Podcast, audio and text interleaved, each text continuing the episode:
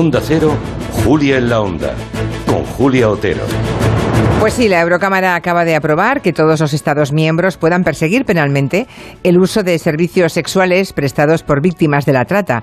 Una directiva que se ha aprobado con 571 votos a favor, que es una amplísima y muy vigorosa mayoría. El Parlamento Europeo quiere poner cerco a la explotación sexual de niñas y mujeres, la forma de trata de seres humanos más frecuente y más cruel que tenemos aquí en la Unión Europea. Y por primera vez lo ha hecho poniendo el foco en los mal llamados clientes, esos a los que hay que llamar por su nombre, los puteros. En un informe del 2016, realizado por la Universidad Pontificia de Comillas, se llegó a la conclusión que un porcentaje nada desdeñable de esos clientes de prostitución detectaron situaciones de maltrato o de coacción en las jóvenes con quienes se acostaban. Pero ninguno denunció ni hizo nada, nada de nada.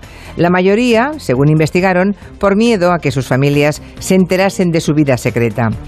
La trata de personas, sobre todo mujeres y niñas, es, fíjense, un sector que mueve más dinero en Europa que el tráfico de armas y de drogas juntos. Son datos escalofriantes que nos ponen ante la auténtica dimensión que tiene este problema. Es sorprendente que a estas alturas, en democracias avanzadas como las europeas, no se pongan todos los medios y ni uno menos para acabar con la esclavitud del siglo XXI, que es la esclavitud sexual. ¿Acabar con la impunidad de los puteros es la solución? ¿Qué otros pasos deben darse para poner fin a la vida infame de casi 30 millones de personas en todo el mundo?